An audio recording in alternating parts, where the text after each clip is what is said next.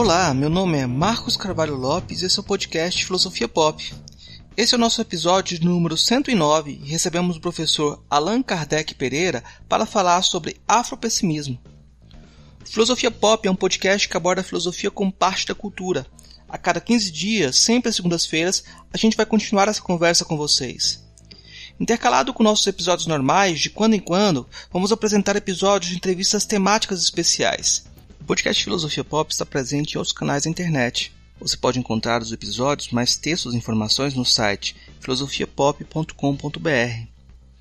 Temos também um canal no YouTube, perfil no Twitter e página no Facebook. No Instagram, nosso perfil é podcast Filosofia Pop, tudo junto. Você também pode mandar um e-mail para a gente no contato arroba filosofiapop.com.br. Continuamos com nossa campanha de financiamento coletivo no Catarse. A ideia é arcar com os custos de edição e hospedagem. Conseguindo um valor maior, podemos melhorar equipamentos e promover a transcrição de episódios. Para isso, assine o Catarse do Filosofia Pop em catarse.me barra filosofia pop. A contribuição mínima que pedimos é de R$ reais mensais. Se você quer ajudar, mas não pode contribuir financeiramente, dê aquela força na divulgação dos programas, compartilhe nas redes sociais, faça comentários e continue esse diálogo. Vamos então para a nossa conversa sobre afropessimismo com Allan Kardec Pereira.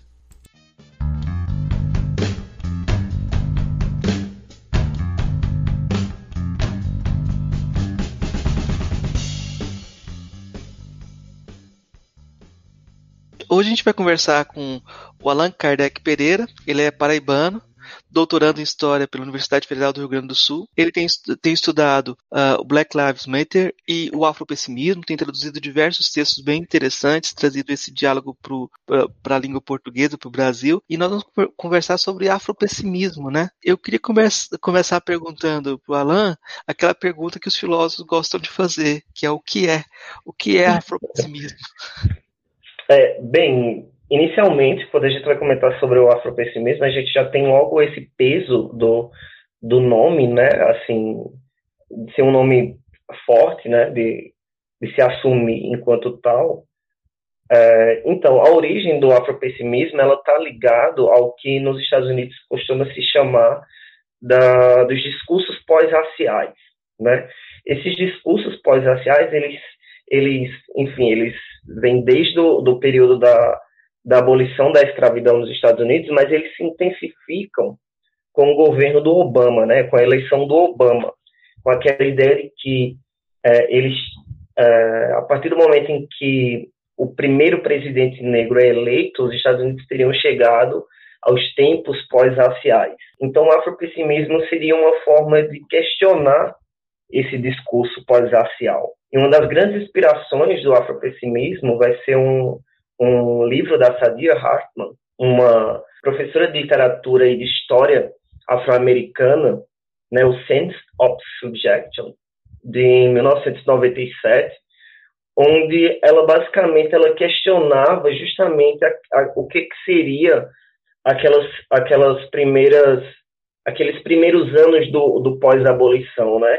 questionando aquela ideia do que, do que teria acontecido é, naquele contexto. O que, é que ela vai mostrar? Ela vai mostrar basicamente que aquele discurso liberal né, em prol do trabalho duro, é, em prol da, das normas burguesas de elevação social das famílias negras, na verdade era um discurso que apenas reatualizava o, a sujeição que era do cativeiro. Então, o que o afropessimismo vai se aproveitar desse livro da Hartman vai ser basicamente o seguinte: eles vão dizer que nesse contexto cultural que a gente vive, nesse contexto dos aliados brancos, né? E aí é, é o, o, os afropessimistas sempre citam o Clinton, Partido Democrata dos Estados Unidos. Eles vão sempre questionar justamente esses ganhos do que é que teria sido essa liberdade dos afro-americanos, né? Então, é interessante a gente pensar também como o afropessimismo ele surge num contexto praticamente paralelo ao Black Lives Matter. Né? O Black Lives Matter surgiu a partir do quê? A partir de casos de violência policiais, de violência policial contra jovens negros. O afropessimismo, de certa forma, ele dava uma resposta a isso. Né? Por mais que nos Estados Unidos estivesse vendo negros no, no topo do capitalismo, né? casais negros da indústria do entretenimento extremamente ricos, digamos assim, uma melhora nas condições uh, uh, econômicas de, da classe média negra, esses, esses episódios de violência policial posicionavam ou, ou, lembravam a posição do negro de fato naquela sociedade. Então, basicamente, a gente poderia situar o, o afropessimismo como, como essa crítica, né? como parte da, da recepção a esse livro da, da Sadia Hartman e como parte dessa, dessa perca de ilusão com que seria a eleição do Obama, né? com que seria essa chegada de um, de um negro à, à, presidência dos Estados Unidos. E, ao mesmo tempo, o próprio, a própria origem do nome afropessimismo, é interessante a gente fazer essa distinção. O afropessimismo, o, o, digamos assim, um dos seus fundadores, que seria o Frank Winderson III, ele se reapropria de um termo que era muito usado para designar a falta de capacidade da África na década de 80. A partir da, da década de 70, 80, todo um, um conjunto de discursos jornalistas, sociólogos, filósofos ocidentais com relação à África, é, falando do que seria um afropessimismo. Seria o quê? Seria uma, uma incapacidade das nações africanas conseguirem se desenvolver, conseguirem lidar, assim, com se autogovernar de uma forma é, que fugisse da, da corrupção né? Então, todo esse, contexto marcado por, por estereotipia, que estava associado ao nome afropessimismo, é reempregado pelo, pelo Frank Wilderson na criação do, do contexto do, do, nosso, do atual afropessimismo. Né?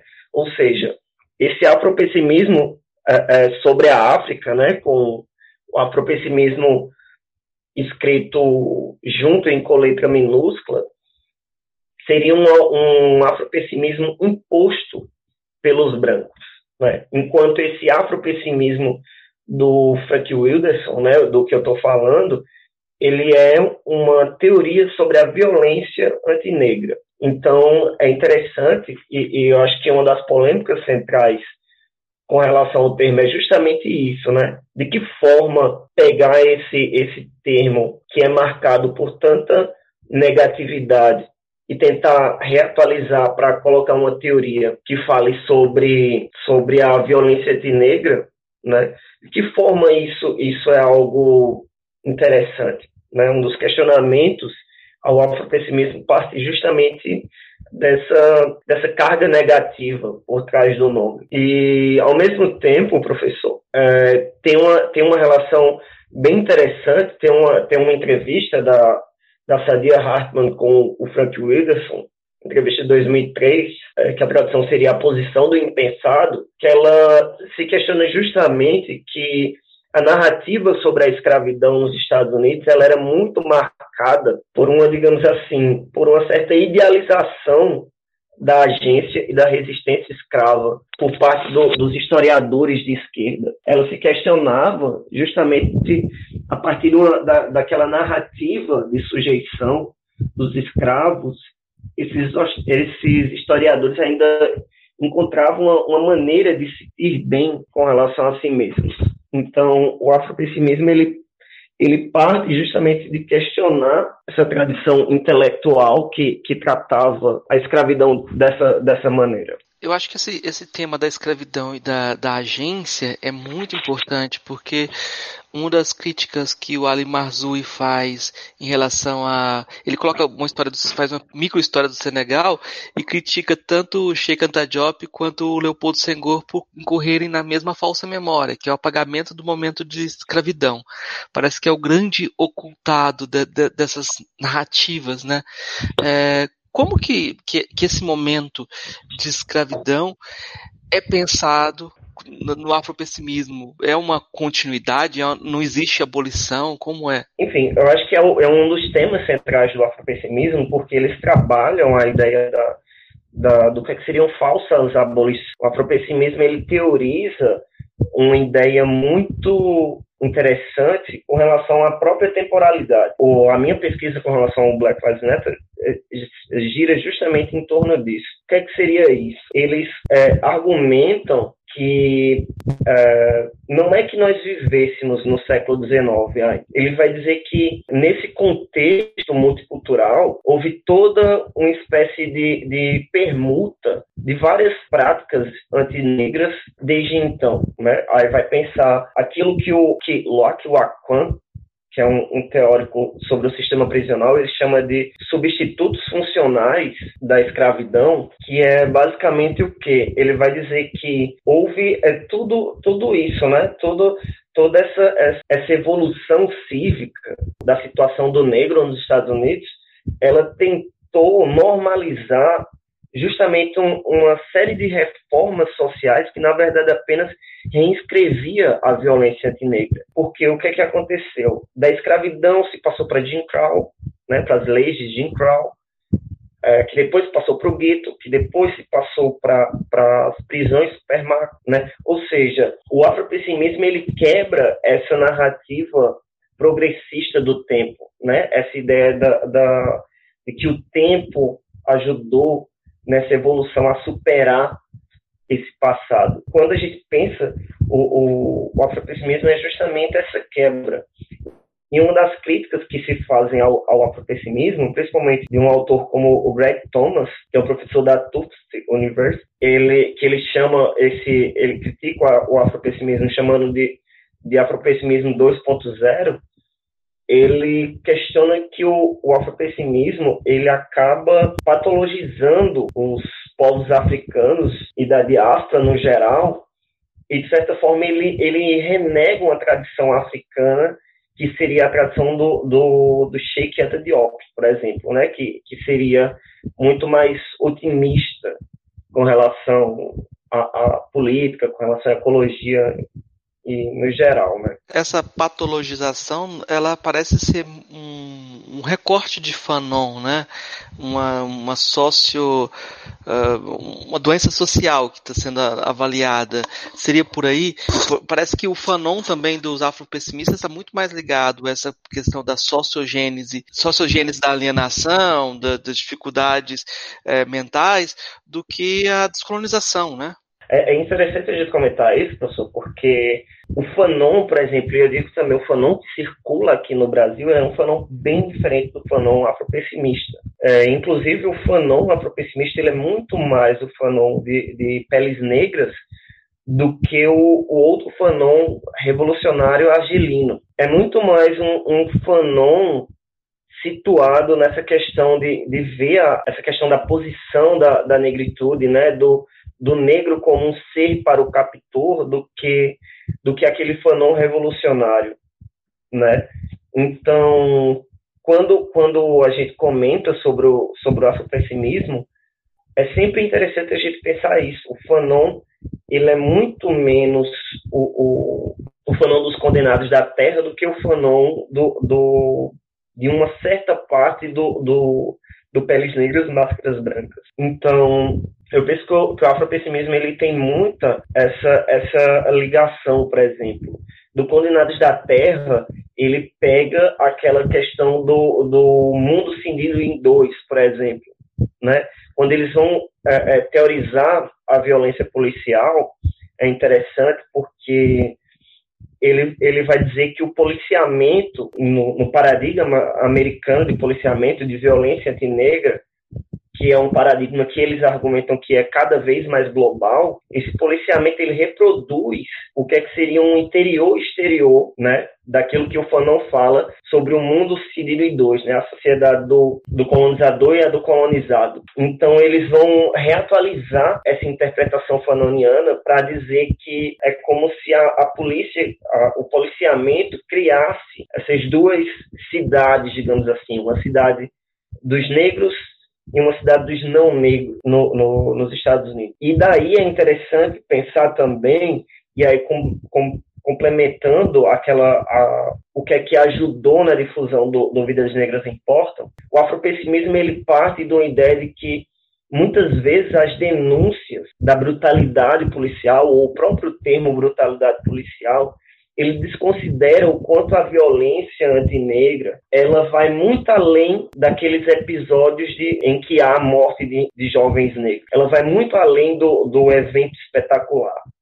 E que, às vezes, o fato de focarmos no evento espetacular da violência policial em si, isso acaba reafirmando a lógica do perfil da polícia. Em que sentido? No sentido de que seria como se essa, como se aquilo que estivesse acontecendo fosse na verdade o fruto de um desvio de conduta de algum agente da lei, de um indivíduo em si, e não algo que faria parte, digamos assim, de um, de um, de um contexto maior, de uma estrutura maior. Então, isso, isso é, é a ligação que o afropessimismo tem com o Fanon vai muito né, nessa nessa nesse jogo entre o que é que seria esse, esse mundo em dois e o que é que seria essa relação de como o olhar branco ele constitui o, o negro. O Frank Whindersson ele retoma principalmente um, um contexto, um, um, um, trecho do Fanon do Pele Negras,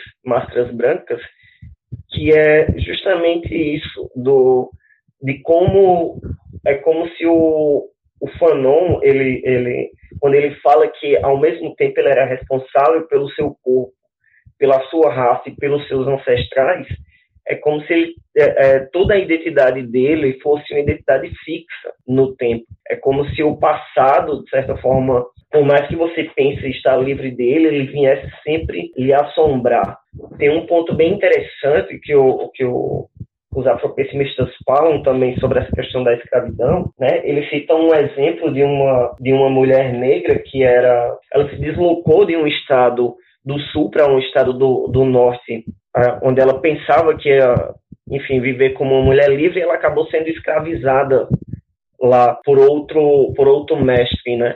Para justamente dizer que é, é, às vezes a condição da da negritude ela é vigiada por, por todos aqueles não negros. Isso retoma essa ideia do Fanon, né, de que há, há uma certa divisão entre, entre, é, é, entre esses dois mundos, o mundo negro e o mundo não negro. O afropessimismo ele parte muito dessa, dessa, dessa ideia, né? desse, desse contexto em que há um, o negro ele é determinado pela história que os outros escreveram sobre ele. Falando de precursores e de autores que são parte da estruturação do discurso, qual o uso ou qual o diálogo que o afropessimismo faz do Mbembe? É, o Mbembe é uma figura, é uma figura interessante do, do afropessimismo, porque uh, na época em que o, o, o afropessimismo ele vai começar a surgir, né, ali no, no começo dos anos 2000, eles são particularmente influenciados pelo sobre a pós-colônia.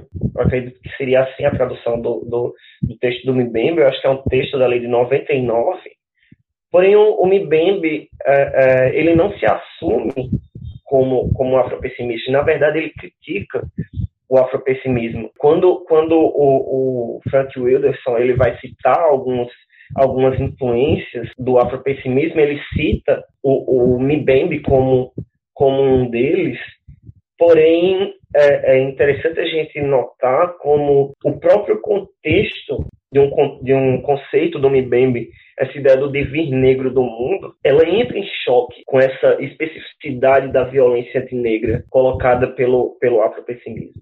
Né? O que o Mbembe faz, segundo os afropessimistas, é generalizar essa sujeição da negritude a, a todos aqueles sujeitos mundo afora que estariam vivendo, digamos assim, que estariam vivendo situações de precariedade. Então o afropessimismo bate muito em cima desse termo do, do Mbembe, e o Mbembe argumenta que o, que o afropessimismo ele é muito preso a um ressentimento e a uma fantasia de um inimigo. Tem um, uma entrevista, do, do, uma conversa, na verdade, entre o entre o Achille Mbembe e o, o David Goldberg, que é um, um, um filósofo sul-africano, que o, o Mbembe justamente associa, né, o que é até curioso a gente pensar isso, o Mbembe associa o afropessimismo a uma certa tradição liberal nos Estados Unidos. Ele vai dizer que o, o afropessimismo retoma um, um patos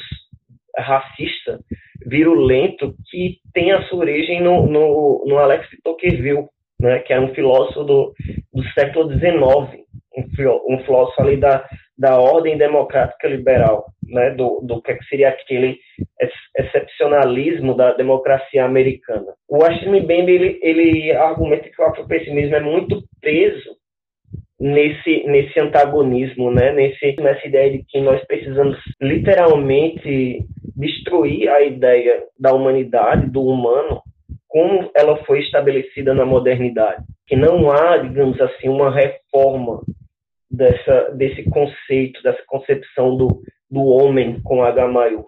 E o Mbembe, de certa forma, ele está tentando articular muito mais uma ideia da convivialidade, do potencial desse, desse devir negro do mundo, né? Então, o Mbembe, ele tem é, essa ligação muito grande de, tipo, de ver o exemplo africano né, como um exemplo que poderia propor uma, uma saída para esses impasses desse mundo baseado em fronteiras, baseados no, no dissentimento, que é algo que o afropessimismo é extremamente descrente. O afropessimismo ele, ele não é, é, ele é muito mais essa, essa doutrina desse choque, né, desse desse para retomar o Fanon, desse programa de destruição, de desordem completa, né? É um, é um termo do, do um programa de desordem completa, um termo do, do Fanon, do que essa ideia da, da do Mbembe, da, dessa convivialidade, né? Desse, desse, desse potencial que, que é um devir negro também, um devir africano, digamos assim, que o mundo pode ter, né? Que a, a, saída do mundo seria essa, esse, esse pensar o mundo para além das fronteiras, para além da, da, das diferenças, digamos assim. Interessante também como tem uma, um, um simpósio em que a Angela Davis e a Spivak estão conversando algo muito parecido com isso que o Mbembe está falando. Ela questiona que o afropessimismo ele teria uma tendência muito forte a, eleger vítimas primárias, que ele seria muito é, é como se fosse, segundo a Angela Davis, ao que elas tinham lutado tanto para superar, que seria uma espécie de nacionalismo negro, e que o afropessimismo, de certa forma, estaria reencenando essas fronteiras dos Estados-nação, né, esse nacionalismo negro. Né, um tema que, que também acaba sendo muito caro à própria Spivak, que estava no, nesse, nesse simpósio com ela. O, o afropessimismo ele parte justamente de uma ideia totalmente diferente. Ele não é um ressaltamento da idade negra absolutista de, de, um, de um nacionalismo negro que era tão forte nos Estados Unidos dos anos 80 e começo dos anos 90, né? E é interessante a gente pensar isso, porque acaba parecendo que o, os Estados Unidos, quando fala da, da, da, da especificidade da violência antinegra, é como se ele tivesse é, é, reafirmando uma identidade absoluta do, do, do, negro, mas na verdade não, não é o caso. Ele está falando justamente como a, a, a, humanidade enquanto tal, de como a sociedade civil ela ganha a sua estabilidade psíquica, digamos assim, a partir do momento em que ela ela naturaliza a violência antinegra, né? O afropessimismo ele tenta mostrar isso, que o, o, o é como se fosse basicamente o seguinte: a partir do momento que são repetidas as cenas de violência espetacular contra corpos negros, né? O que, é que a gente viu? O George Floyd, aquele vídeo do George Floyd sendo sendo é, estrangulado, aquele vídeo foi repetidamente é, reproduzido, e o que é que, o que, é que sugeria ali? Basicamente uma reforma da polícia, não, não a abolição da origem que teria levado aquele, aquele, até aquele episódio. Né? Ou seja, é como se, para o afropessimismo, é como se essas cenas de, de violência antinegras, elas apenas servissem para manter a sociedade civil tranquila de que aquele destino não vai ser o, o, o delas, né? que os não negros não teriam aquele destino. Isso seria algo do, do no sentido né, o Wilderson ele faz uma análise muito muito interessante do Lacan que ele vai justamente falar sobre esse esse investimento libidinal da sociedade civil. Ou seja, ele tentou criar o, o, o, nosso presente, né, baseado nessa ideia do, do multiculturalismo, e aqui no Brasil, essa ideia da democracia, da democracia racial, o nosso presente tentou criar uma, uma espécie de, de distância entre o presente democrático e um passado baseado no despotismo e na, na supremacia branca. Né? É como se a gente pensasse, nossa, essas cenas parecem até cenas da época da, Jim Crow, das leis de Jim Crow nos Estados Unidos, que eram as leis de segregação da lei do final do século XIX.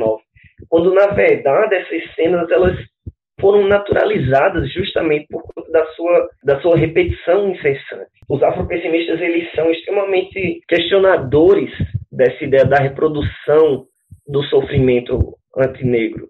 Eles são, eles se questionam se, se reproduzir essas cenas levam à consciência racial, digamos assim. É como se eles partissem do pressuposto que todos já sabemos que a sociedade ela é pautada nessa violência negra, de maneira que a militância negra, a militância racista, ela não tem que partir do pressuposto de educar as pessoas com relação ao racismo, com relação à violência, né? Porque é algo que na verdade as pessoas já sabem como funciona, elas não precisam de uma revelação através de, de, de imagens do corpo negro em, em sofrimento. Né? O afropessimismo ele, ele costuma falar que essas imagens elas servem para um, um consumo, como diria uma autora bem interessante, que é a Hortense Spillers, uma das grandes inspirações do afropessimismo, um consumo pornotrópico.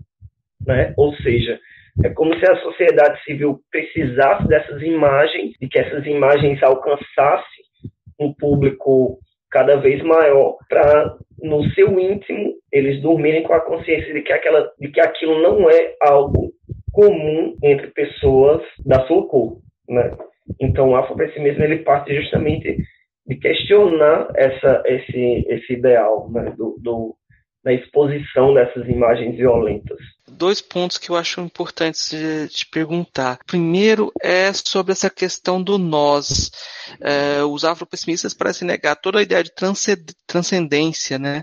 Então, é, a ideia de comunidade também vai junto? Como é que se constrói o nós a partir da, da, dessa posição afropessimista?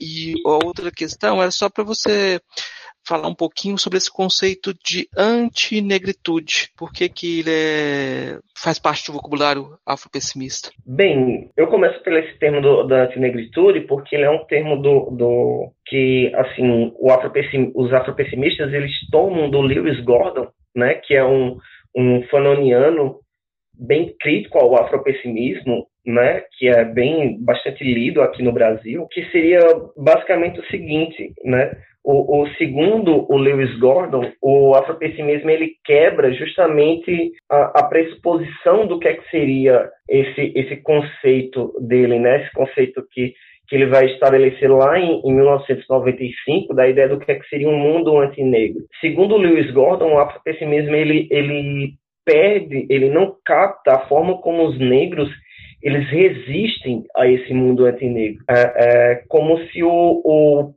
o afropessimismo ele, ele tivesse muito, muito, digamos assim, preso ao que seria uma, uma, uma agência branca definindo essa incapacidade negra. Quando, quando a gente pensa na circulação desse contexto, desse, desse conceito pelo afropessimismo, é justamente a partir do, do Lewis Gordon, que, por sua vez, não concorda da forma como o afropessimismo ele pega esse, esse, esse termo. Tem alguns autores brasileiros que, que trabalham essa ideia da antinegritude de uma forma bem interessante, que, enfim, a, a primeira seria a Ana Flausina, que eu acredito que ela, ela é da, daí da, da Bahia, ela é da Bahia, o professor João Costas Vargas, que ele é da Universidade do Texas, e o professor Jaime Amparo Alves, trabalha a questão do, do racismo antinegro ele trabalha São Paulo como uma cidade antinegra.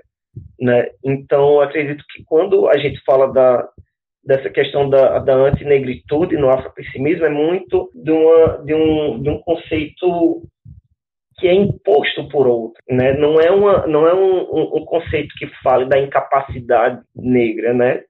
De, de, viver nesse mundo, mas justamente que o mundo ele é constituído a partir dessa, dessa questão antinegra, né? voltando aos Spillers, é interessante porque ela vai estabelecer aquilo que seria o, o, a narrativa primária, né? a narrativa da, do, do, surgimento da modernidade.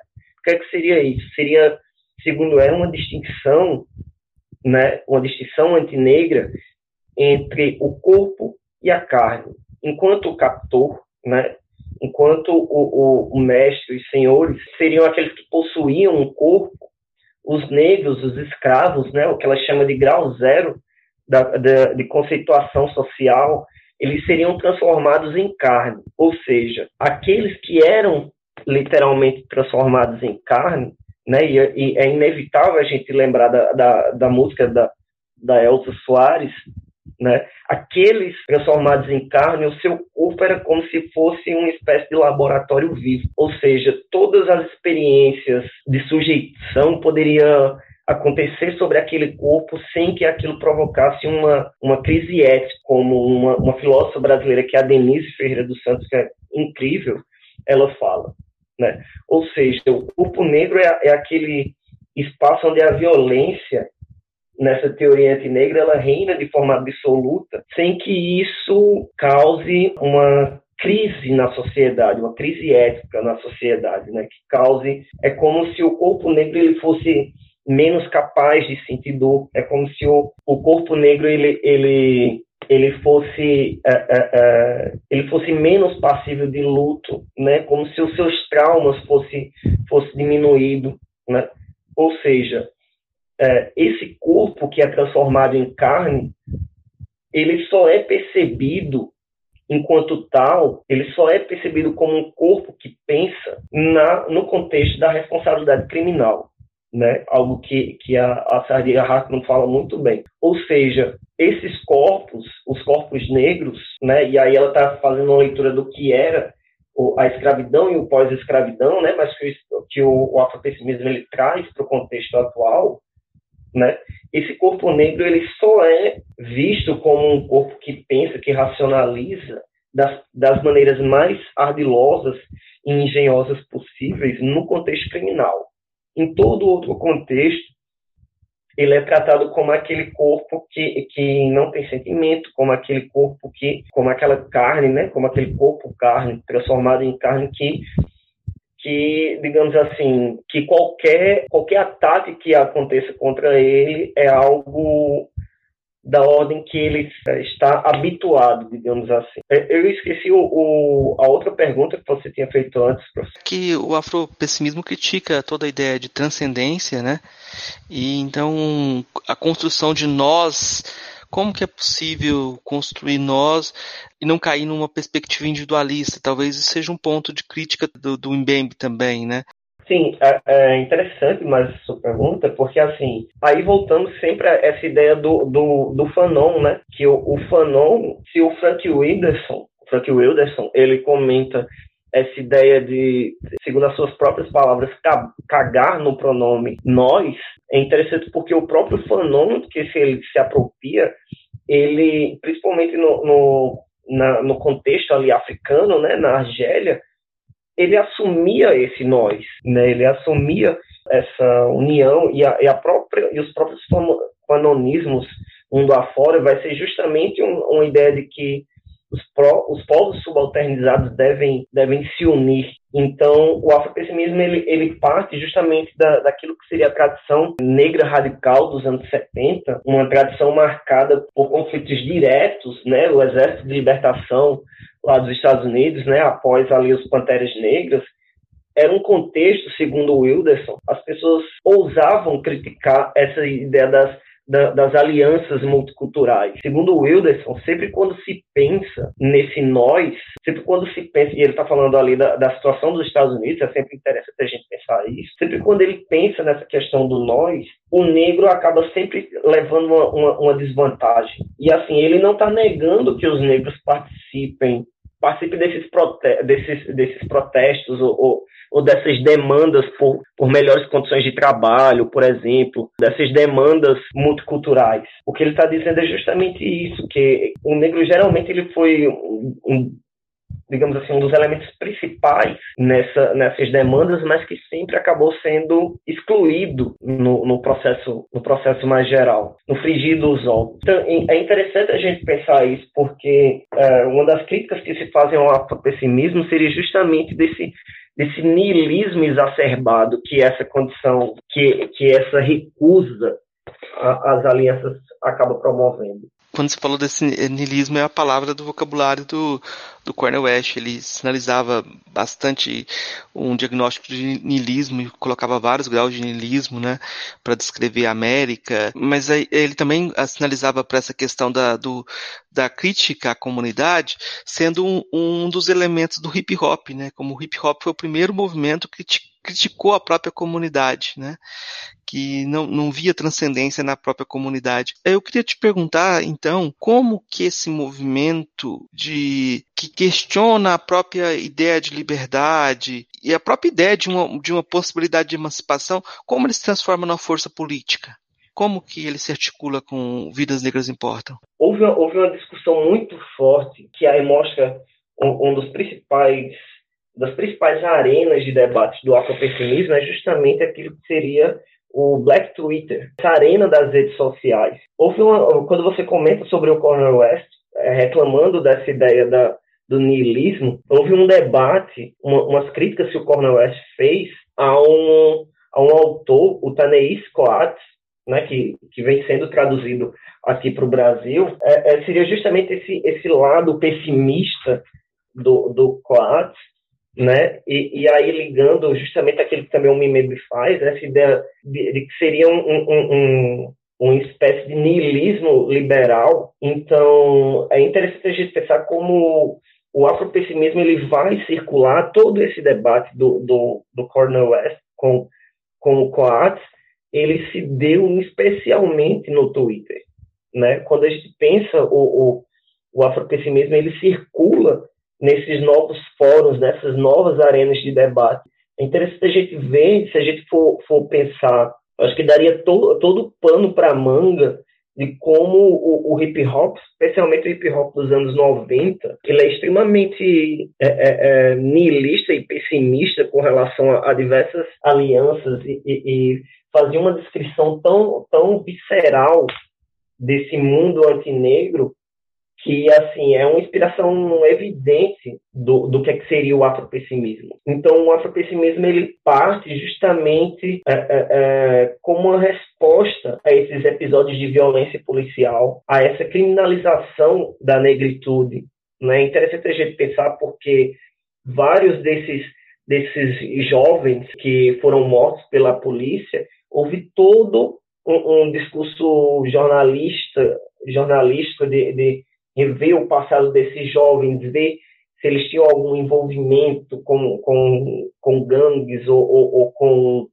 Enfim, tudo aquilo que o hip hop, na verdade, já estava é, é, questionando nos anos 90, né, o afropessimismo vai tentar questionar, né? O afropessimismo vai dizer que basicamente o seguinte, todos os negros, eles são potenciais criminosos na, na, na, visão desse, desse mundo antinegro. Quando a gente pensa a difusão do afropessimismo, é justamente isso. São discussões que acontecem em, em redes sociais, mas que vem sendo uma corrente analítica, acho que seria uma forma interessante a gente definir o, o, o, o afropessimismo dessa forma, não é uma escola de pensamento exatamente organizada, nem todos aqueles que a gente poderia considerar afropessimistas se consideram ou, ou assumem, assumem-se enquanto tal, mas é meio que isso, assim, é, é, uma teoria que tenta dar uma resposta a esses episódios de violência antinegra, para mostrar como essa violência antinegra, ela, ela se dá também de forma subreptícia em diversas outras estruturas da sociedade, como a produção do conhecimento, a questão da, da, da falta de cuidado no, no ambiente hospitalar, a questão do, do enfim, diversos, diversos exemplos estruturais a gente poderia colocar. Como que o afropessimismo se articula em termos de gênero, né, de identidades é, sexuais diversas? Porque um dos grandes, das grandes críticas que a gente sempre tem ao movimento negro norte-americano é essa, esses grandes patriarcas do movimento negro, né? Como é que é essa questão dentro do afropessimismo? É, é bem interessante, porque uma das críticas ao afropessimismo seria justamente esse masculinismo. Ou, ou as principais figuras do afropessimismo, o, o Jared Sexton e o, o Frank Wilderson, eles seriam extremamente centrados nessa, nessa violência contra o homem negro e teria, de certa forma, lacunas para pensar a questão do gênero. Sei que, assim, um, um dos pontos principais da análise do gênero com relação ao afropessimismo parte do pensamento da Hortense Spillers, principalmente o que ela vai falar sobre como a comunidade cativa, né, a comunidade dos escravos, nesse processo da transição transatlântica, né, desse processo da, da passagem do meio, como ali havia uma certa suspensão do gênero, ou seja, o que ela fala de, é, de degeneridade, de certa forma, né, dessa indistinção entre o gênero. No navio negreiro, os corpos negros eles não tinham gênero, era como se fosse tipo, eles fossem definidos como mercadorias, né? Tipo, a mercadoria maior é a mercadoria menor. E ela fala que essa condição ela transporta para a condição da mulher, por exemplo, da mulher escrava, quando ela vai falar principalmente da questão da violência contra o corpo cativo. Tanto os homens, o homem negro, ele é emasculado, né, em diversas situações, né, ele é tratado como, enfim, dentro do, do, dos clichês antinegros, ele, ele vai ser emasculado, quanto a mulher negra, né, nesse contexto da, da mulher raivosa, né, desse contexto da, da Mami, desse contexto da, da, da Safiri, que é, era um, um, um apelido pejorativo que, que a, a, a Nina Simone, por exemplo, sempre questionava, é interessante a gente pensar como nesse, nesse nesse contexto da violência policial, por exemplo, é como se a, a, a, essa distinção padrão de gênero que a gente tem entre homens brancos e mulheres brancas, isso ficasse extremamente solapado quando se fala de, de, de, de pessoas negras. É, a violência física, sexual, discursiva, sistêmica contra as mulheres negras, ela é literalmente semelhante à violência que, que homens poderiam passar, né? Isso quando a gente fala de, de, de pessoas pessoas trans, pessoas queers, isso é ainda mais problemático. Por quê? Porque a toda essa, essa, confusão, essa distinção. Porém, é, é interessante a gente pensar isso. Tem um autor, o Calvin Warren, ele estuda o, o afropessimismo a partir de uma, de uma abordagem queer, ele vai dizer que o afropessimismo ele acaba fazendo uma, uma indiferenciação que pressupõe que um negro, que o um negro objetificado, né, que o um negro transformado em mercadoria, que o um negro fruto dessa violência, ele é, é um só né, quando na verdade ele demonstra, o Warren, que há nesse, nesse processo da, da antinegritude há toda é, é, uma diferenciação entre, entre, digamos assim, entre o negro queer e entre a mulher negra. Que essas diferenciações elas têm que ser que serem recortadas. Então, quando a gente pensa essa questão do gênero dentro do afropessimismo é justamente disso, justamente para mostrar como como a, as demandas, a, algumas autoras afropessimistas né, como uma alemã, Sabine Broeck, e como a Patrice Douglas, uma autora, uma autora americana, elas contestam justamente como a, o feminismo, né, como as sufragistas no final do século XIX, elas estabeleceram o feminismo a partir de uma espécie de abjeção da negritude, né, abjeção com relação às escravas negras. Elas disserem, nós não somos escravas, ou seja, a empatia branca e feminina, especialmente com relação é, é, branca, cristã e feminina, com relação aos escravos, que marcava que predominou até o século XVIII, quando passa o século XIX, se transforma em uma retórica extremamente pragmática do feminismo sufragista.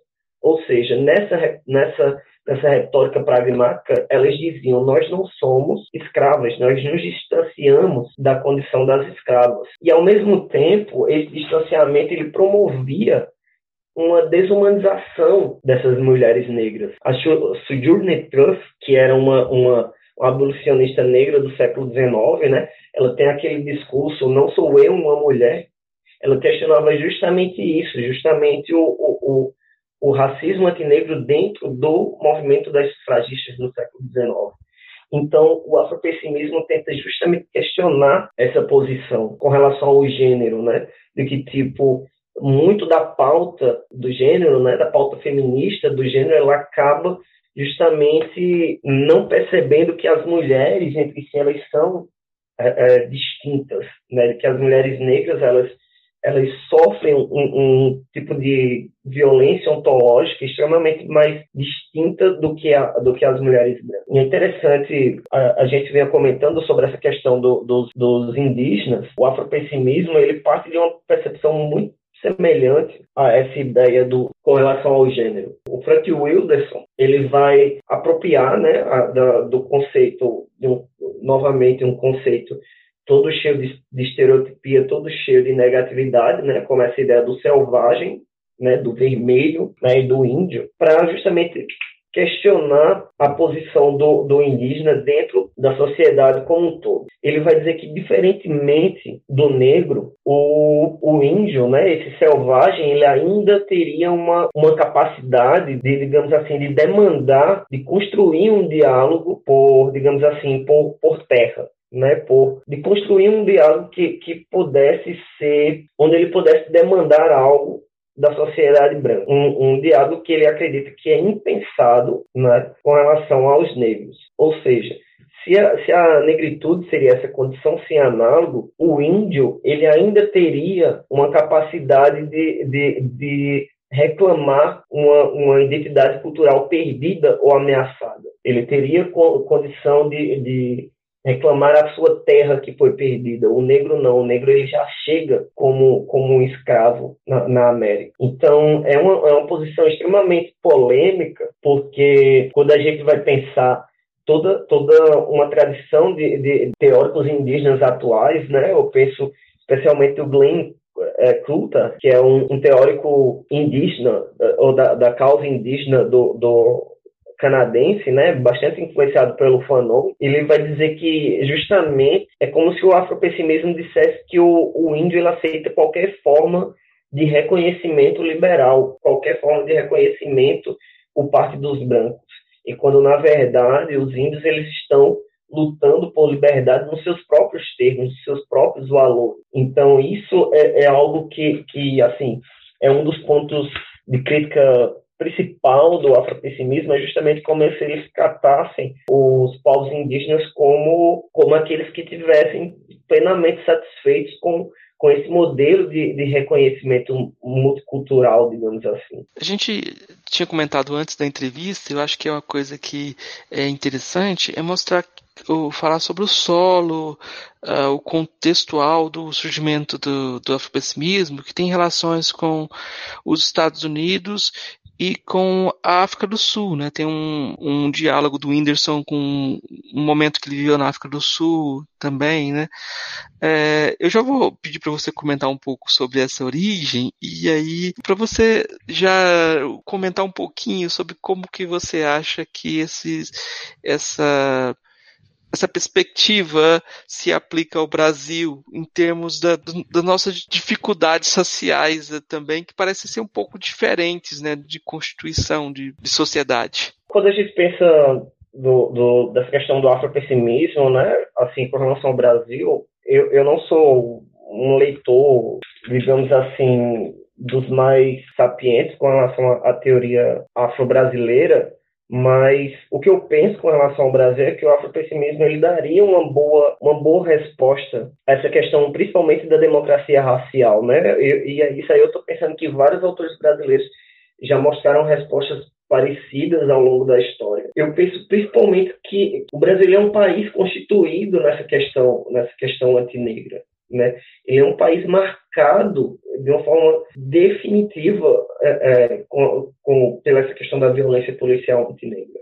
Né? Ela é, um, é, é, o que o afropessimismo ele tenta ele tenta é, é, centralizar e o que eu acho que seria interessante mais para nós pesquisadores brasileiros imaginar é como esses rituais da violência antinegra eles constituem tanto a sociedade americana quanto a sociedade brasileira. Acho que essa é a grande, a grande, a grande contribuição.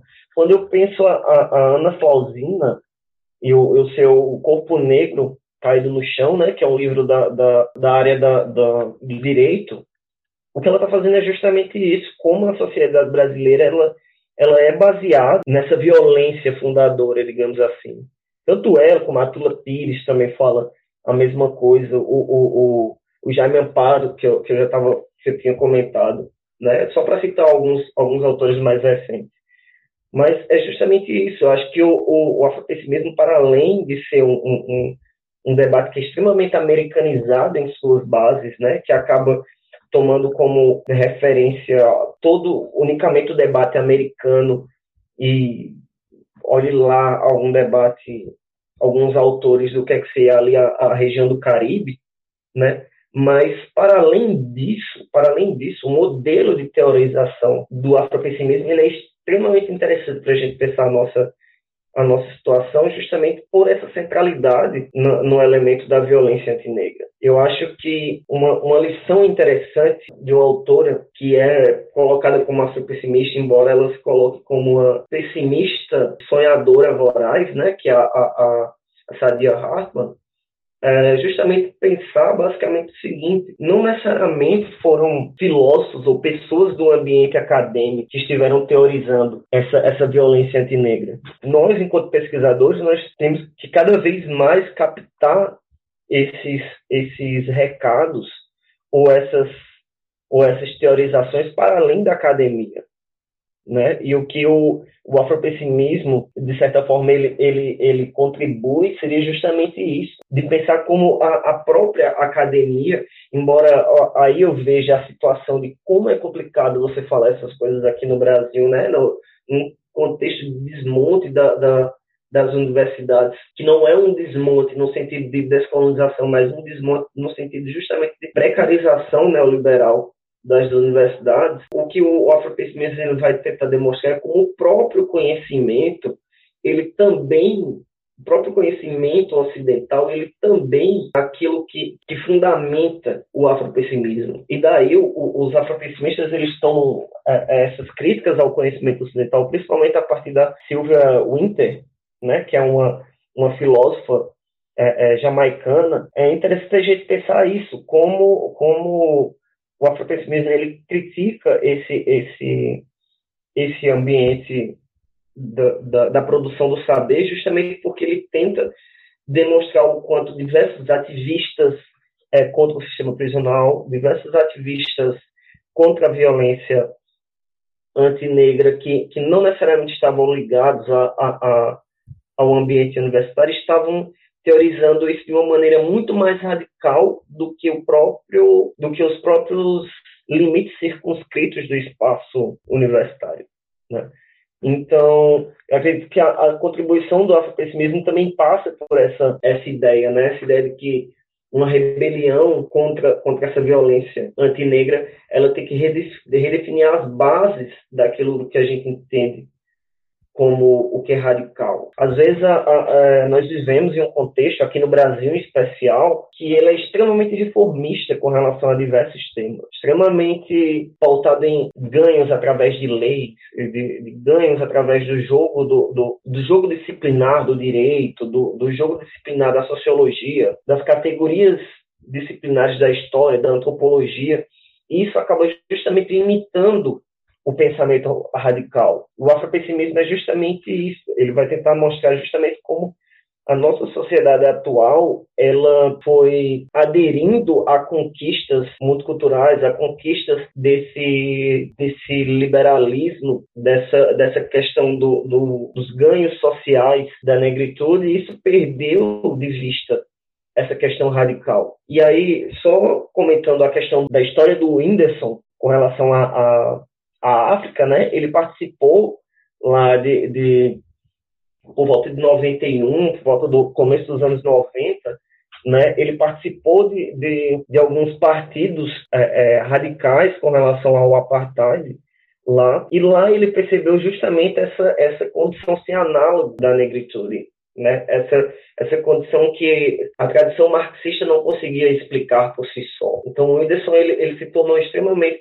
ele era um, um, um marxista que se tornou extremamente crítico as proposições do Marx, do Gramsci, do, do Antônio Negri, justamente por isso, porque ele foi vendo naquele contexto radical lá da África do Sul, toda a forma como, como os trabalhadores negros eles, eles sofriam, para além da violência da, da, precarização do trabalho, eles sofriam a violência antinegra. E quando, quando ele vai para os Estados Unidos, ele, ele traz justamente essa experiência, né, essa interpretação que ele, que ele tinha vivenciado na, na, África do Sul. Vou te perguntar sobre o texto que você traduziu da, da Judicaele Iracose, né? Isso, Judicaele Iracose. Você traduziu um texto dela muito interessante sobre Black King, né?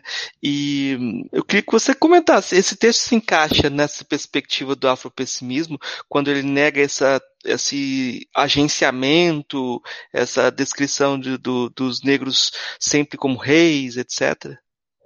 Isso, é, é, um, é um texto bem interessante, principalmente porque ela usa né, essa, essa, essa conceituação do que é a violência antinegra. O que eu acho mais interessante do texto da, da, da Judy Kaeli é justamente como, como ela tenta pensar, e aí já quebra aquele argumento do, daquilo que a Angela Davis tinha falado, né? de que o afropessimismo ele é muito apegado ao, ao nacionalismo, ao retorno do, do, do afrocentrismo da década de 80, né? O afropessimismo ele tenta justamente centralizar não essa ideia de, de, de um passado glorioso entre é, que, que seria uma transcendência é, é, espiritual da, da, da, negritude, né? Um passado que explicaria que o futuro do, do, dos negros eram ser ser reis, né? O que ele está questionando é justamente a própria ideia de se tornar rei. Os reis, enfim, eles, eles oprimem os seus súditos, né? Então, o afropessimismo ele está querendo justamente quando quando fala de um programa de desordem completa é um programa de desordem com relação a, a, a todos os signos do, do, do, nosso mundo atual, né? O, o, essa ideia do, do, do, reinado é um signo do nosso mundo atual. Essa ideia do, do, dos padrões de beleza são signos do nosso, do nosso contexto humanista, né? Que elege os reis mais bonitos do que súditos, por exemplo, ou, na verdade, é, é um questionamento de todos esses padrões. Né? Um questionamento do, do, do padrão capitalista, obviamente, o, o afropessimismo é muito ciente disso, mas é, é meio que isso. Eu acho que o, o, Black King ele acaba caindo no, no, no, em algo que, que sempre volta à tona, principalmente que é, é, eu tenho a impressão de que muitos africanos são extremamente incomodados com o que eles consideram que é uma apropriação cultural da, da, da tradição negra da diáspora com relação, a, a, com relação ao passado é, é, africano, né, que eles, que eles consideram que é uma apropriação extremamente idealizada. O afropessimismo ele tenta justamente quebrar qualquer ideia dessas transcendências a partir de, de reis e rainhas. Eu acho que o, o, o livro do, do, do Taneis Coates, entre, entre o Mundo e Eu, ele é bem crítico com relação a isso, né? Quando ele vai falar a trajetória dele lá na, na, na Meca dos Estudos Negros, né? Que é a Howard University, nos Estados Unidos, ele vai dizer justamente de, de como era, era uma certa tendência, uma certa moda na época que ele que ele estava fazendo os seus estudos, esse apego a, a, ao passado africano, passado dos reis e rainhas africanos, e como isso era uma transcendência que acabava meio que, segundo ele, menosprezando a vida de, de, de corpos negros que estavam sendo mortos de forma gratuita no presente. É, é algo que ainda é extremamente contencioso no debate público afro-americano, eu diria. Não é algo que seja tão, tão perceptível aqui, e é até curioso porque o, o, debate aqui no Brasil acabou assumindo uma dimensão até muito maior do que nos Estados Unidos. Nos Estados Unidos as pessoas simplesmente viram, ah, não, a Beyoncé está fazendo um clipe, um álbum visual sobre a África. Ok. Vida que sai, tantos estão fazendo isso também, né? Embora eu acredito que a comunidade negra americana tem um certo pé atrás com, com, com essas tentativas delas e tal. Mas aí, aqui no Brasil, acabou tendo uma dimensão, nossa, muito maior, assim, né? muito mais acalorada do que lá. Tem uma coisa que eu, é uma pergunta que veio agora que eu acho que é curiosa. A gente falou do Tanner Quartz, né? E ele depois do, do livro desse livro que foi traduzido em português, eh, Entre o Mundo e Eu, eu acho que é o título, né? Sim. Ele foi está é, tá escrevendo, escreveu uma série de quadrinhos do Pantera Negra, né? E se envolveu na produção, junto com outros intelectuais também, que a Roxane Guy depois escreveu, acho que também uma série e tal. Uh, eu fiquei pensando como que o afropessimismo pode é, avaliar o Wakanda. E esse é o contexto da crítica também do Cornel West em relação ao, ao Coates, né, que ele acabou entrando na indústria cultural, né, e de imagens é, liberais, é, imagens de reis, etc. Ele não colocou essa, essa crítica nesse ponto, mas era o momento em que o Coates escreveu Pantera, sobre Pantera Negra e você vê essa vinculação, né? Que tipo de discurso que está construindo, né? Eu acredito que, que é um embate que há, que, que na verdade eu, eu acredito que não, não necessariamente um embate, né? Mas eu acho que são, são dois movimentos intelectuais que se complementam, que é a ideia do, do entre o afropessimismo e entre o, o afrofuturismo, né?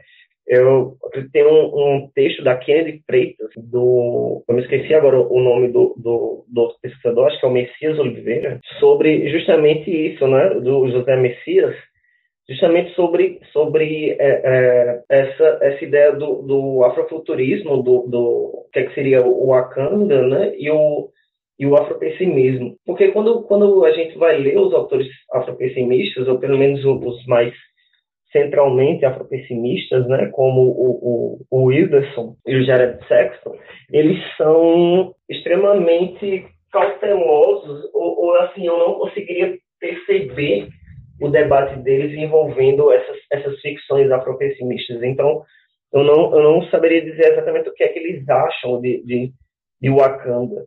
Mas eu, eu, eu, vejo que, por exemplo, na, na, na Sadia Hartman, ela, ela trabalha com, com uma ambiguidade que eu acho muito, muito interessante, que eu acho muito interessante entre, entre um pessimismo legitimamente afropessimista e uma crença muito grande nessa ideia da fugitividade, que é muito própria ao Fred Moulton e muito própria também ao Alex Werhelier, que é um, um, filósofo americano também, que é justamente essa ideia que seria muito muito próxima a esse afrofuturismo do, do, do Wakanda, né? Um dos últimos textos da, da, da né, o The End, o The End of White Supremacy, ela trabalha justamente isso, essa, essa criação de um outro mundo, é, é, é, de um mundo em que o, o, a antinegritude não existisse mais.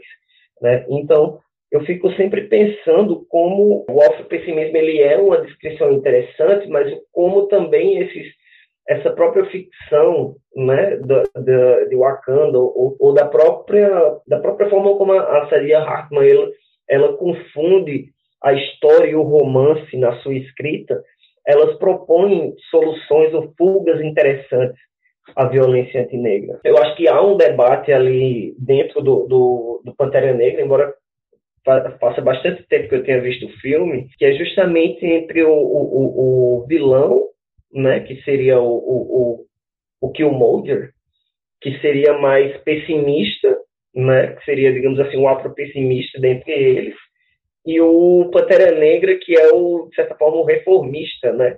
Se você for ver a solução do filme, ela, ela privilegia justamente o reformista ao final de tudo. É até interessante que o, o, o Killmonger tenha sido o personagem que uh, tenha ganho mais, que até suplantou, de certa forma, o protagonista. Então, é meio que isso. Acho que é um debate que, que que ele se estende, eu acho que não necessariamente ele se exclui, sabe? Eu não, não acho que, que a gente tenha que, que dizer que ah, o afropessimismo ele é completamente nihilista e nem acreditar que o afropessimismo por si só ele, ele responda a tudo. Eu acredito que na, na, na minha tese eu tento justamente rearticular isso, né? Articular a teoria afropessimista quando for possível, mas também articular essa, essa ideia de fugitividade, né? que eu acho que é algo muito mais interessante do que a teoria da resistência, a teoria da agência, como são articuladas na, na história social. Por quê? Porque essa ideia da, da resistência da agência, como ela geralmente é articulada por historiadores sociais de esquerda, ela é muito ela trabalha muito com sujeitos autoconscientes, né? Sujeitos que, e na verdade o Black Lives Matter ele é composto, né? Quem vai ali para a rua às vezes nem, nem se identifica como, como um ativista mesmo, vai simplesmente, enfim, porque está cansado de ver a violência antinegra, vai vai ali e não vai para o outro pro outro pro outro protesto. É, é algo muito mais efêmero, eu diria, e muito mais genuíno do que algo que é ditado por, por, por algum pressuposto ideológico, eu diria, ou por algum pressuposto partidário, enfim, ou coisa do tipo. Eu acho que, que só voltando a essa ideia do, do, do Pantera Negra e tal, eu acho que um, um dos pontos polêmicos, eu diria, do, do é justamente como, como ele não consegue teorizar de uma forma bem delimitada um, uma forma de participação política, uma forma de, de intervenção política. Né? Eu acho que às vezes ele, ele fica muito no processo de, de criticar essa ideia do mundo antinegro, mas é, é, de uma certa forma prática, né, ela acaba meio que carecendo de, de uma de uma de umas de, demonstrações teóricas maiores. Os próprios os próprios Frank Wilderson e, e o Jared Sexton eles, eu pelo menos eu não consigo perceber eles como autores que, que façam trabalhos práticos, assim, de demonstração prática com relação àquilo que, que eles estão teorizando. A Hartman não, a Hartman, o, o seu último livro, o Wayward Lives, é um livro extremamente teórico e prático ao mesmo tempo. Né? Ela está tentando falar sobre evoluções sexuais de jovens negras ali no começo do, do século XX e ela está literalmente teoria e prática, teoria e, e, e, e, vidas reais ao mesmo tempo. Enfim, acho que seria, seria isso. O Dubois, no final da vida, dizem que ele chegou para um jovem e falou é, que ele podia lutar, devia lutar de cabeça erguida, mas que a vitória nos Estados Unidos era impossível. Eu não sei até que ponto essa é a perspectiva, o ponto de partida do o ponto de partida não diria, mas é uma perspectiva comum ao afropessimismo, essa, essa visão anti-utópica, sem, sem uma, uma utopia final, como se houvesse um confronto entre humanos e negros, né, de certa forma eu posso colocar aqui, o Ailton Krenak no Brasil sempre fala da distinção entre terranos e extraterrestres, né?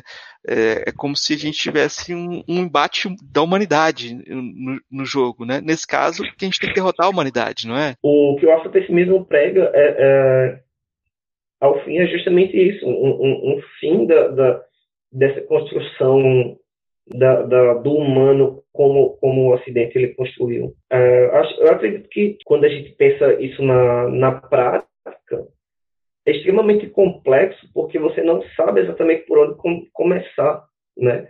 E o, o, quando eu vejo os exemplos do, do, Black Lives Matter, por exemplo, ele, eles são exemplos muito, muito pratos, muito é, é, cobrar justiça de uma forma muito, muito prática, eu diria. Essa ideia do, do, do afropessimismo é justamente não crer na, na, que as utopias elas, elas já foram vencidas, né? ou crer que as utopias estão em aberto, ou crer que a, a abolição é algo em aberto, ou crer que uma pergunta que parece louca ou exagerada no contexto atual, ela, ela é extremamente pertinente, né? que é a pergunta que eu acho que é o centro da, da, da, da teoria da Hartmann, que a ideia de a escravidão acabou de fato. Isso parece só louco no contexto atual, mas que o, o, o afropessimismo diz que é, é, a, é, a, é, justamente essas questões né, que, que são da ordem do impensado, né, como, como o afropessimismo coloca, são as questões mais essenciais de se fazer.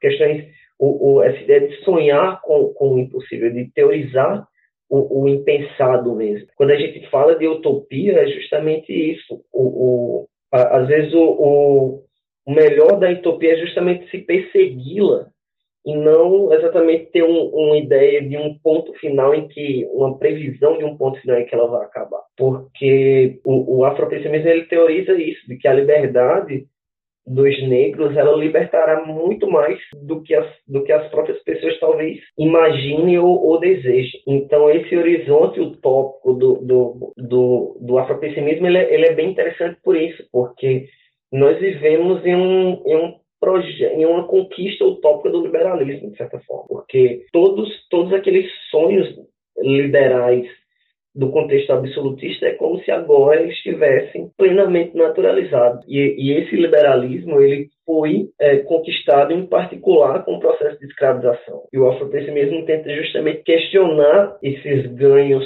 que, que, que essa naturalização do, do, da nossa democracia ela foi criando. Né? Ela foi pautada justamente na, na violência antinegra. Então, quando a gente pensa a utopia no, no afropessimismo, é justamente isso, é algo que, que é sempre em aberto, e essa ideia de, de, de, de criticar a, a, percepção de que o tempo passou, de que o tempo conseguiu superar todos, todos, os, todos os preconceitos, que é até uma palavra que soa até estranha, né, quando, quando a gente fala de, de, quando a gente está falando sobre racismo antinegro. E, então, eu acredito que seria isso, assim, sobre o afropessimismo e essa, e essa perspectiva utópica. Eu acho que a gente fez um, um, percurso aqui, explorou bastante. Eu acho que você já está qualificado aqui. Tô brincando. Mas é, a gente vai para as perguntas finais e depois tem as indicações. As perguntas que eu vou fazer, assim, é, eu peço respostas mais curtas, mas você responde o tanto que, o, o que você achar suficiente suficiente. Tá? É, a primeira pergunta é simples. É, o que é filosofia? Bem, eu não, eu assim não, não saberia responder ao certo, mas eu saberia falar como eu, como historiador, cada vez mais tenho lido filósofos, né? E tenho pensado a história a partir de a partir de, de filósofos, não a partir de uma filosofia da história, mas de pensar como é, é, de como grande parte do, do, desses filósofos negros eles pensam em, em, diálogo com a história não não no sentido de uma filosofia clá, da, clássica sei lá do Kant do, do Hegel ou, tipo de uma filosofia negra muito própria mas eu, eu não assim sobre sobre a questão negra eu não, não saberia definir ao certo o que é, o que é que seria uma, uma, o que, é que seria a filosofia, porque todo, toda a construção do pensamento no Ocidente ele, ele foi um, um pensamento que ele considerava os negros como incapazes de, de pensar, né? ou de pensar justamente na atribuição, na atribuição criminal. Então, enfim, eu acho que a minha resposta seria muito mais falar justamente da, da de como eu tenho lido filósofos do que necessariamente traçar uma resposta para é, o que é a filosofia. É uma resposta, porque a gente vai armando, é hora pouca isso. Porque a gente pergunta depois, qual dos filósofos ou filósofas que você conheceu pessoalmente que mais lhe impressionou? Aí agora você já tem sua definição de filosofia, então. Bem, pessoalmente, assim, pessoalmente, pessoalmente mesmo, assim, que eu cheguei a, a ver, conversar e tal, foi o Saflat. Sim, pessoalmente, pessoalmente. O Vladimir Saflat. Enfim, eu, eu sempre fui bem interessado na, nessa na, na, teoria política dele, embora eu acho que eu veja que esse, esse debate da, da, da, do conceito dele, né, sobre, sobre a intervenção política, sobre a intervenção social do circuito dos afetos, ele acaba subsumindo a, a, a, raça. E eu creio que o, o Black Lives Matter, quando ele surge, ele vai dar justamente uma resposta a esses teóricos da, da, da teoria social, né, como o, o, o como Saflat, como a própria Judith Butler, né, uma, uma resposta justamente da, da de, de, como a, as teorias deles eram de certa forma cegas à raça, né, de como eles naturalizavam o sujeito que se rebelava contra contra o sistema capitalista e na verdade perdiam essa dimensão racial, a força dessa dimensão racial no, no processo do que é o surgimento do, do próprio neoliberalismo. Ah, ótimo. Então, é, qual o seu o seu filósofo ou filósofo favorito? Bem, assim, minha referência principal é a Sadia Hartman. Ela seria uma espécie de literária, de, de autora da literatura ou da, da, da, história, mas que eu penso que ela está teorizando sobre de uma forma filosófica, digamos assim, né? Embora é justamente essa dificuldade que eu tenho de, de encontrar a definição. Sem dúvida, sem dúvida ela. Assim. Ah, tá. Eu vou perguntar um pouquinho mais sobre ela, porque eu não conheço, né? Queria que você comentasse um pouquinho um, um conceito dela, assim, um, um, algo que você aprendeu com ela, só para que eu não conheço realmente. Bem, a, a Sadia Hartman, ela trabalha uh, um conceito que é a ideia de fabulação crítica, por exemplo, né? Que ela, ela investiga os arquivos da escravidão e ela nota que esses arquivos é, eles eram basicamente escritos pelos, pelos, digamos assim, gerentes dos navios de escravos, por exemplo, né? Então ela tenta justamente a partir das lacunas do arquivo, né, ou, ou esse arquivo baseado em uma violência antinegra fundamental, ela tenta justamente fabular, ela tenta é, é, tentar pensar possibilidades imaginativas sobre, sobre os sujeitos negros, né? Quando ela fala sobre, sobre mulheres que eram presas por, por vadiagem, digamos assim, no começo do século XX, ela vai trabalhar a partir de um arquivo que é marcado por essa mesma violência que, que marcava o, o, o navio de escravo, né? Que eram os arquivos da sociologia da época, né? Que tratavam o negro como um problema, que eram os arquivos do, do, dos departamentos de polícia, que eram os arquivos, as fotografias que tentavam tratar o negro como uma espécie de objeto de laboratório, né? Então, a partir desses arquivos, ela tenta ressignificar, fazer uma contra-história dessas personagens que ela trabalha, né? Arquivos que que eram somente arquivos que não eram produzidos por elas, por essas figuras, mas por aqueles que que tentavam capturar essas figuras, que tentavam considerá-las como, como degeneradas, ela tenta reinventar a, a, as possibilidades de vida dessas personagens, justamente como uma forma de intervir no nosso presente, justamente como uma forma de, de dar sentido ao que é o Black Lives Matter, dar sentido àquelas, da esperança mesmo, aquelas pessoas que estão ali ocupando as ruas, né? Então, o que eu acho interessante da filosofia dela é justamente como ela quebra essa ideia da, da, da autoridade da voz. Aquilo que, que geralmente, no, na filosofia ocidental, seria uma autoridade da voz, né? ou seja, a autoridade daquele que fala, né, daquele que é o detentor da prova, daquele que, que tem o poder da, da, da fala, ela tenta quebrar com essa com essa hierarquia no, nos seus livros, justamente tentando mostrar como o, o, os escravos pensavam a, su, a, sua, a sua condição sem necessariamente estar tá, tá demonstrando um, um, uma ideia de agência no sentido clássico, né? tentando mostrar como as suas fugas eram também uma resposta à escravidão. Não precisava de poemas, não precisava de grandes tratados filosóficos sobre a escravidão. Eles, por si só, estavam pensando sobre aquilo. Ótimo. Alan, o que você indicaria para os nossos ouvintes de é, leitura, de filmes, de música? O que você quiser indicar? Nossa, bem, bem, acho que foi a pergunta mais difícil até então.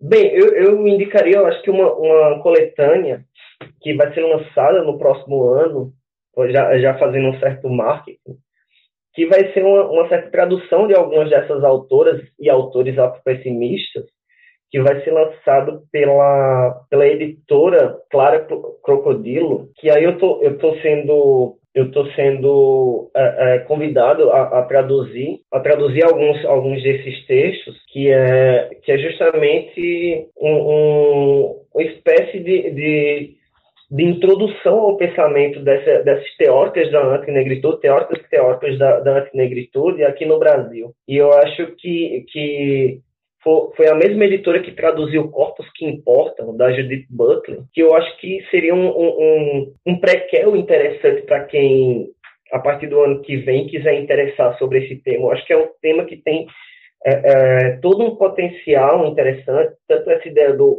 do afropessimismo, quanto essa ideia do, do afroculturismo, da, da, dessa ideia do, da, das teorias fugitivas. É, é, justamente, acho que a gente vai lançar essa, essa, essa coletânea de livros, tem os textos da Kennedy Freitas, que escreve sobre cinema, tem, enfim, eu acho que tem, tem, tem os textos da J. Mombassa também, que trabalha é, é, pensando esses, esses contextos desses autores afropessimistas. Eu acho que seriam indicações preliminares assim, interessantes para quem porventura se interessar pelo, pela nossa discussão. Filmes, tem um, um bocado, né? Eu acredito que tem o filme da Ana Flausina, né? Ela fez um documentário também. Uhum.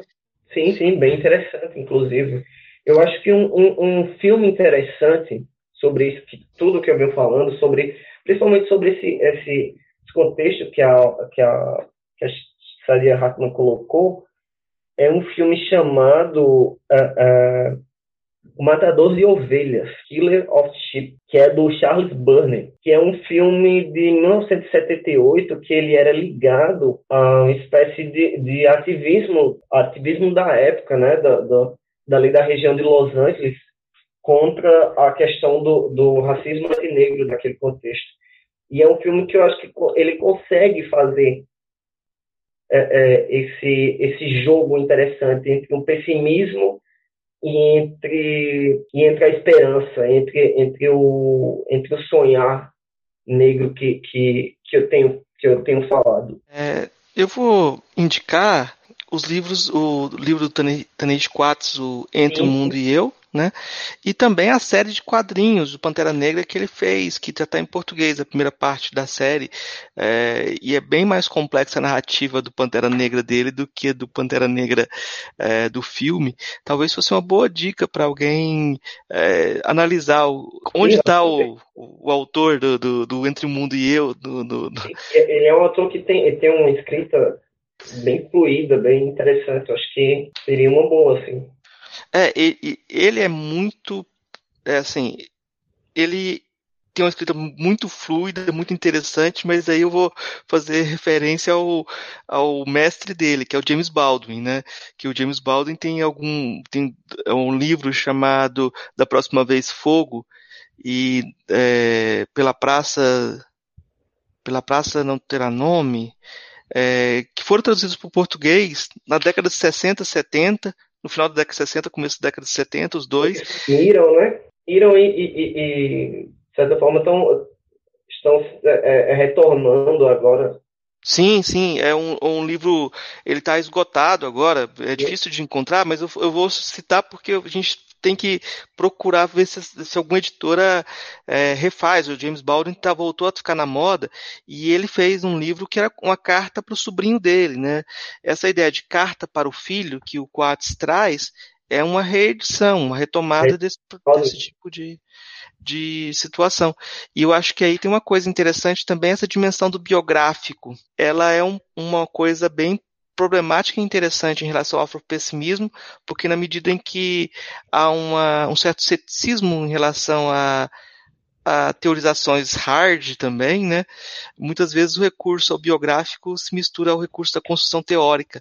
Isso traz vantagens e problemas. Então, é, é uma coisa que é para ficar de olho também, né? O último livro do, do, do Wilderson lançado agora em junho, o Afropessimismo, o nome do livro, é justamente uma, uma, narrativa autobiográfica, né? Que ele justamente ele demonstra como o, o, o, essa, essa narrativa autobiográfica ela consegue quebrar esse, essa, esse padrão da objetividade, da racionalidade, que segundo ele não seria algo, algo que os negros considerassem tanto, assim, que a, a narrativa acadêmica ela acaba travando essa, essa criatividade que, que seria necessário para ele expressar o que, que necessitava. Eu, eu vi a resenha desse livro pelo Paul Taylor e ele enfatizou justamente essa questão da, da ambiguidade, porque entre o biográfico e o teórico, e como as coisas se misturavam e como isso, para ele,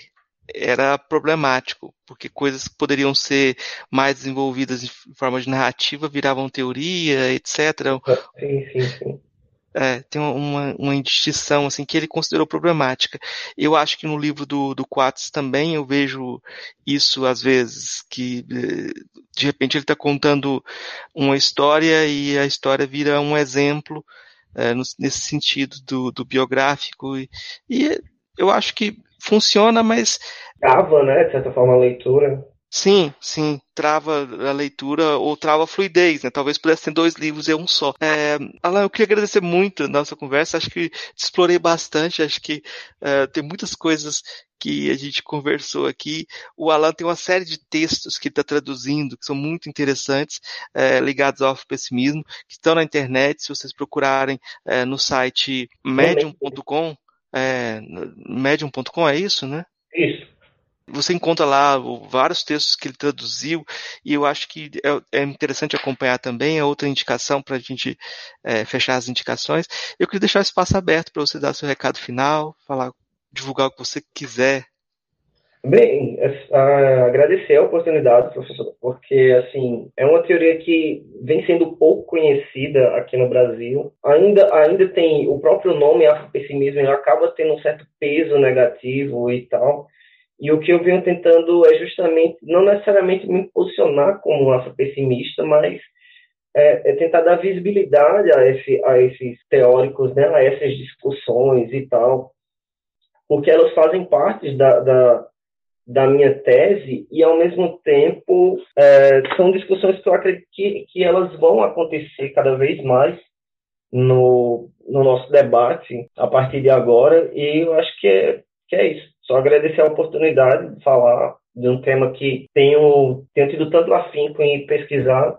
Seria isso. Basicamente agradecer. Eu, eu que agradeço, eu tenho certeza que o ouvinte vai estar esperando já para que a sua tese esteja pronta, que ela já esteja publicizada, porque é, é um tema que realmente precisa ser mais discutido, mais debatido, e a gente precisa encarar o, dragão do, do, do niilismo de frente, né?